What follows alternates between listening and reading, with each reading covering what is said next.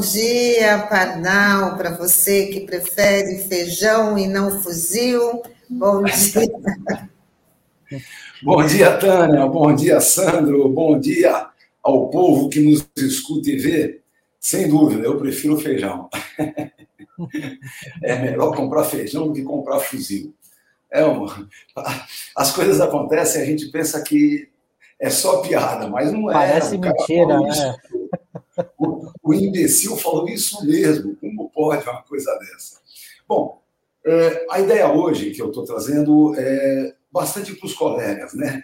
Os colegas que advogam na área previdenciária, que ficam preocupados com o que está acontecendo. Então, eu venho trazer um pouquinho de esperança, mas sem ilusões, tá? Esperança sim, ilusões de jeito nenhum. É, o que eu estou querendo dizer é o seguinte: existe toda uma discussão em direito previdenciário. É uma, uma interessante, né? Quando eu era menino ainda, quando eu era um jovem advogado, aconteceu a Constituição Cidadã de 88 e logo depois, de 91, a regulamentação da questão previdenciária. Na época, é, muita gente dizíamos, né? Puxa vida, o direito previdenciário vai acabar. É até interessante porque naquele momento o direito previdenciário vinha crescendo bastante exatamente com os trabalhadores, em especial através dos seus sindicatos, conseguindo vitórias. Um exemplo bom foi aquela defasagem, né? Havia uma defasagem enorme, uma perda horrorosa do poder aquisitivo das aposentadorias e pensões, e algumas ações eh, judiciais começaram a ganhar no Brasil inteiro. Então, foram, foi muito importante o direito previdenciário naquele momento, inclusive culminando na Constituição de 88. Agora, muita gente diz assim: bom, Agora que está tudo bem reguladinho, não tem mais lead. Acabaram as brigas. Bobagem. Isso é uma bela bobagem. As leads continuam, cada uma de uma forma diferente. Então, tem toda uma discussão nova acontecendo. Na época, a discussão era as regras de transição, a discussão era a aplicabilidade da Constituição de 88, mas daí para frente as coisas começaram, é, continuaram é, desenvolvendo. É uma coisa importante: o neoliberalismo veio batendo firmemente no direito social. Muita gente também dizia: puxa vida, agora só vai sobrar ações com a previdência privada. Na previdência pública, nós vamos perder tudo, porque o neoliberalismo muda tudo. Não é verdade. As coisas foram efetivamente se modificando. Claro, existem coisas importantes, que é um debate teórico é, terrível, a tal da decadência. Só um parênteses rápido. É, do tempo do FHC, inventaram a tal da decadência, que é, é o fim do direito de reclamar passados 10 anos da concessão do benefício. Isso ainda existe, é uma discussão horrível, mas está vigente, tá? Se a gente consegue derrubar no futuro ou não, é outra discussão. Mas, por enquanto, existe o tal do prazo decadencial. Passados 10 anos da concessão do benefício, você não poderia reclamar mais. Bom, Evidentemente, isso cabe uma discussão mais profunda, não vou nem é, levantar isso agora. É, com a ideia do neoliberalismo, algumas coisas mudaram. E com o, o, a democratização do país também, não é? é vou dar um exemplo. É, as ações que são do coletivo passaram a ser objeto de ações coletivas ações coletivas, aonde costumeiramente o governo, após derrota, abre mão da discussão e começa a fazer os pagamentos. Então, ah, isso reduziu o número de ações. É verdade, reduziu mesmo o número de ações da moda. Mas vejam, os especialistas sabem que tem que trabalhar as coisas do ponto de vista é, é, é, próprio, da questão individual. É aquele benefício que foi negado, é aquele tempo especial que não foi composto, essa é a grande discussão. Bom, agora veio a emenda 103. Novamente, um monte de gente arranca os cabelos. Acabaram com a Previdência. Não, acabaram, não. Tentaram, hein? Vocês lembram disso. Eu sempre digo, tomamos um maior pau na emenda é, número 103, mas não foi 7 a 1. Não foi 7 a 1. Por quê? A princípio, o que eles queriam mesmo, de verdade, era o fim da Previdência. Eles queriam a chamada chilenização da Previdência brasileira, era privatizar o seguro social dos trabalhadores. Isso eles não conseguiram. A luta foi dura, todos nós participamos, a RBA deu todo o apoio, mas é, alguma coisa passou de perversidade, menos esse ponto final que seria o fim da Previdência. Bom, não conseguiram, tá certo? Não conseguiram acabar com a Previdência. Logo, há debates para o futuro. Bom, chegamos então na questão atual. O que é que nós temos hoje? Né? Para o momento, nós temos é, ações da moda, inclusive tem saído nos jornais bastante, né? Então, um exemplo bom é aquela da, da, da média da vida toda. É, aquele sujeito que se aposentou hoje, computando a sua média de julho de 94 até o dia da aposentadoria, mas vamos dizer que o tempo dele de ganhar bem foi antes de 94. Então, a média da vida toda seria melhor do que a média de 94 em diante. Vejam, isso é uma ação é, é chamada da moda, mas não cabe para todo mundo. Né? Na verdade, cabe para pouca gente. Cabe mesmo é para aquele sujeito, por exemplo, que era cozipano. E aí, lá por volta de 94, 95, foi mandado embora e seguiu contribuindo com o salário mínimo. Então, Nesse caso, é lógico que a média da vida toda seria melhor. Bom, essa é uma das ações da moda que vão rolando por aí. Fora isso, existem injustiças, existem é, erros crassos e o pior de tudo, com esse desgoverno que está aí, o processo administrativo não serve. Eles não estão permitindo que o processo administrativo ande de verdade. Por isso, os erros que acontecem na concessão ou na negativa de benefício são objeto de ações específicas, não é? Então, vejam, sem perder o rumo do que existe hoje, as ações que existem.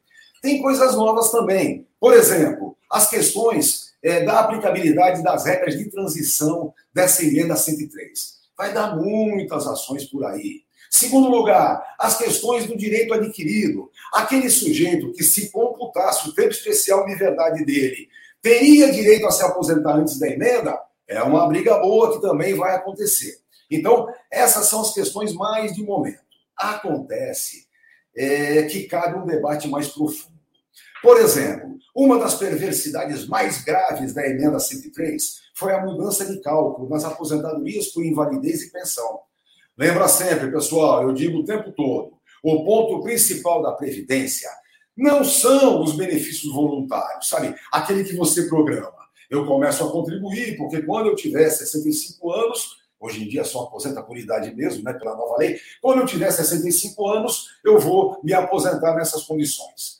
Acontece que não tem previsão se eu fico doente, se eu fico inválido ou se eu venho a morrer. Logo, essas são as garantias principais. Eu costumo dizer: benefício decorrente de sinistro, aquele que você não quer, são, na verdade, os mais importantes que existem. Bom, e aí é que o bicho pega.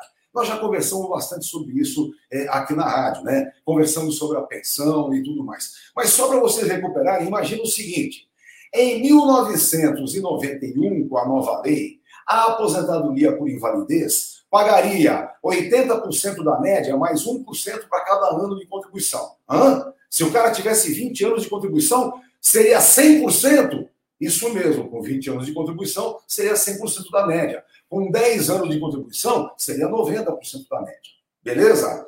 Veio em 95 uma lei tentando equiparar o acidente do trabalho. Foi uma sacanagemzinha para reduzir os acidentes, né? Como o benefício é igual, as pessoas brigam menos. Pois bem, a invalidez passou a pagar 100%.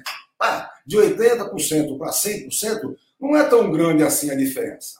Pois bem, o novo cálculo é muito ruim mesmo. O novo cálculo diz o seguinte: para quem tiver até 20 anos de contribuição, ganha 60%.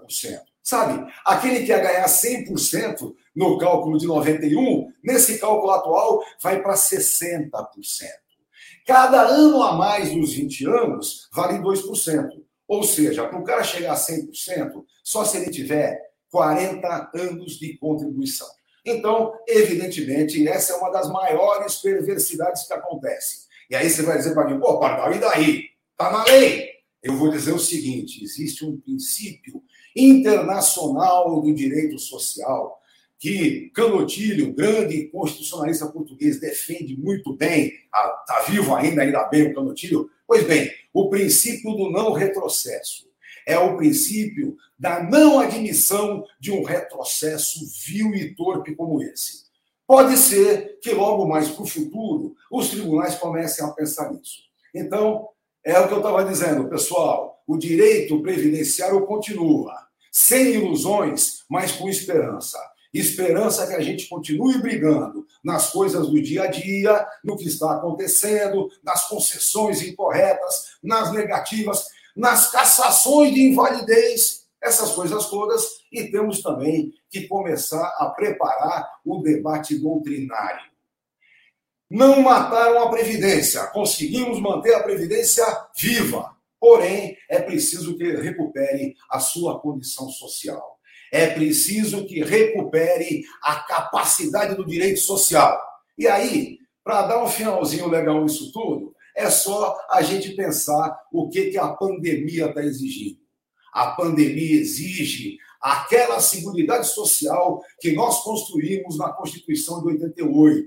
Só para lembrar, a Assembleia Constituinte de 88 era um ato de ruptura com o tempo de arbítrio. E é para isso que ela tem que servir. Romper com o arbítrio, é constituir a civilização.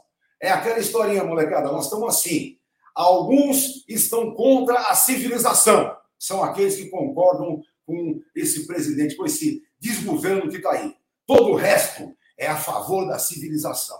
E é isso que a gente vai ter que brigar. Pela civilização.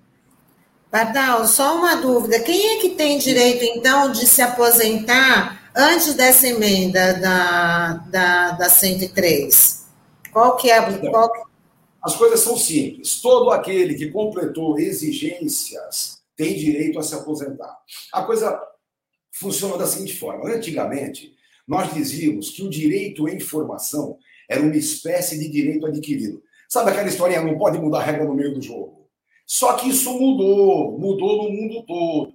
Hoje eles dizem que quem já está no sistema, mas não completou direito ainda, é, é, tem expectativa de direito, não é mais direito adquirido. Bom, então vamos trabalhar com o fator real. Aquele sujeito que tinha 25 anos trabalhados com eletricidade acima de 250 volts. Ele tem direito a se aposentar na especial. Mas o INSS não reconhece a eletricidade, só os tribunais. Então, se até o dia 13 de novembro de 2019 ele já tinha completado os 25 anos, ele vai requerer junto ao INSS, o INSS vai negar, dizendo que eletricidade não é motivo, e ele vai ajuizar a devida ação com o advogado da sua confiança e, preferivelmente, especialista, claro, que é mais fácil de trabalhar. Mas é isso. Então, quem completou o seu direito até o dia 13 de novembro de 2019 tem direito adquirido pelas exigências. Entra aí uma coisa que é horrível, né? Imagina, por exemplo, aquela pessoa que foi morrer justamente no dia 14 de novembro de 2019. A sua viúva, um dia antes, teria direito a 100%.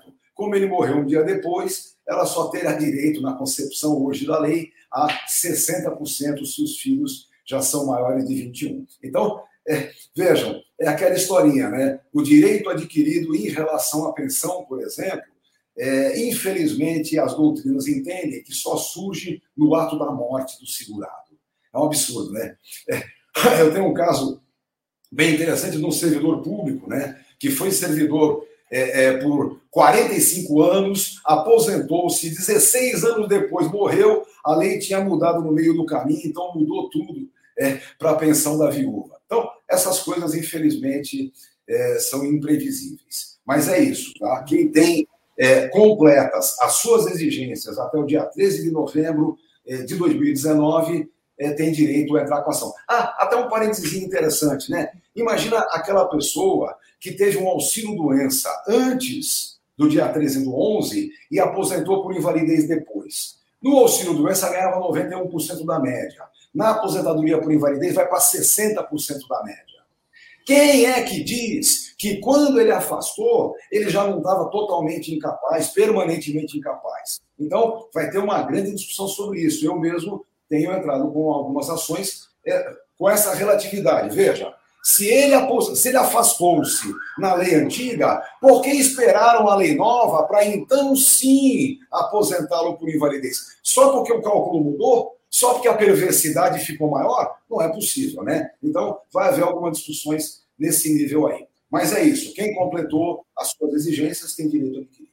Pardal, queria tirar uma outra dúvida contigo, é que você é, falou sobre a, essa aposentadoria especial. O INSS ele pode a qualquer momento é, cessar essa aposentadoria é, que dá para é, aposentadoria não, não, por invalidez?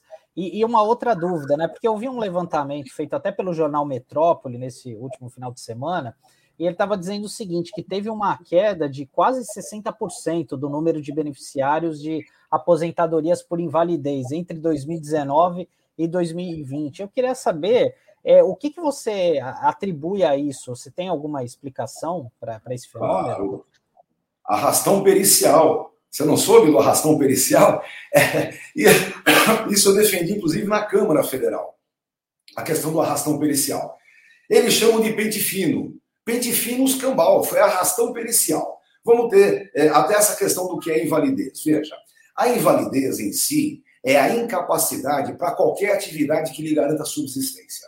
Eles agora mudaram o conceito. Eles estão dizendo que invalidez é a incapacidade permanente. Opa, se a invalidez é incapacidade permanente, significa que quem aposentou por invalidez nunca mais vai ter que voltar, vai, vai poder voltar ao trabalho, porque era permanente. Né? Quando eles fizeram esse, esse é, é, é, arrastão pericial, que eles chamaram de peito fino, o que eles estavam defendendo é que tinha muita aposentadoria por invalidez fraudulenta. Eu, na época, não tive dúvidas. Bom, veja bem, se você provar que é fraude, eu defendo que o perito que deu vá para a cadeia. Ah, se é fraude, bota o perito preso, porque ele concedeu sem ter que conceder. Isso ninguém quer fazer, porque não é verdade, é mentira. Aí você vai dizer, mas não é possível que o sujeito aposentado por invalidez em algum momento recupere a, a, a aptidão laboral? É possível. É possível até se houvesse requalificação profissional de verdade se desse um curso bom para o cara fazer, se trabalhasse isso bem, você não tem a dúvida que qualquer um que está aposentado por invalidez, se pudesse voltar ao trabalho em melhores, em melhores condições, voltaria. Isso é um negócio muito claro. Ninguém. É, é, mentira essa história de dizer que todo brasileiro é vagabundo que é aposentar por invalidez.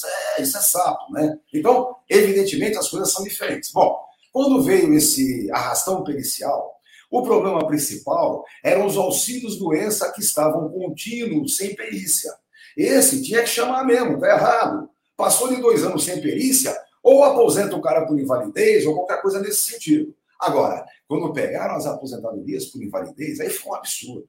Veja, essa mudança percentual que houve, é, ela vem exatamente por essa razão. Ponha-se no lugar do aposentado por invalidez há 15 anos. Faz 15 anos que ele está aposentado por invalidez. Ele recebe uma cartinha dizendo que vão caçar. Não entende patavina. Aí, durante seis meses, ele continua recebendo.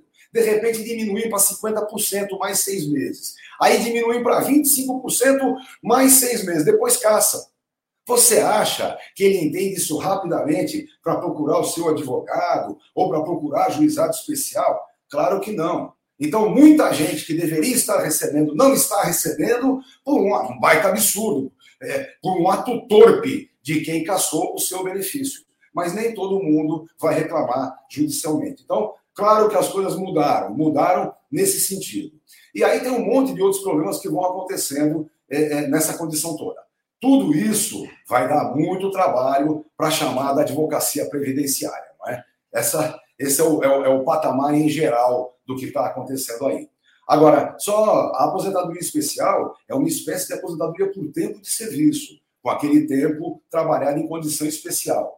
Infelizmente, do dia 13 de novembro para frente, ela vira uma aposentadoria com idade reduzida, é outra condição. Mas quem completou o tempo até 13 de novembro de, 19, de 2019 deve requerer junto ao INSS o seu benefício e, tendo a negativa, é, ajuizar a devida ação. É isso aí.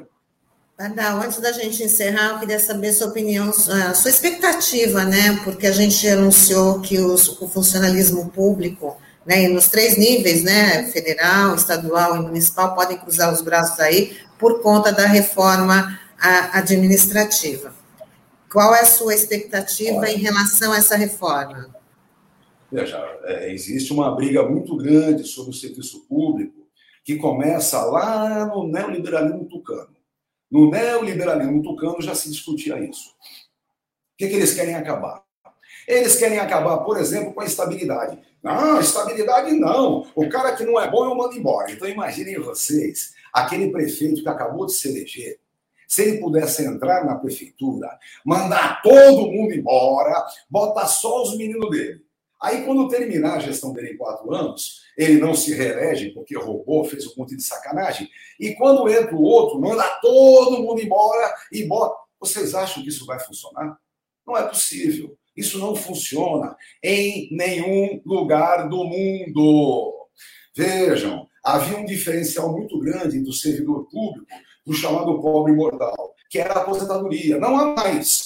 Essa aposentadoria já acabou. Sobrou para muito pouca gente uma aposentadoria melhor do que a que o INSS paga. Pois bem, isso já mudou. O que não pode mudar de forma alguma é a garantia da estabilidade, é a garantia do serviço público efetivo. Infelizmente, esse projeto que está aí é representativo de quem quer o fim do serviço público. O fim do serviço público. É isso que eles estão trabalhando. Vejam, não se iludam. Quando esse desgoverno começou e não havia pandemia ainda, o projeto deles, com qualquer ministrinho da saúde que tivesse lá, o projeto deles era plano de saúde popular. Já viram dessa? Plano de saúde popular. Assim, cada um tem como pagar o seu plano de saúde e isso resolve o problema da saúde pública.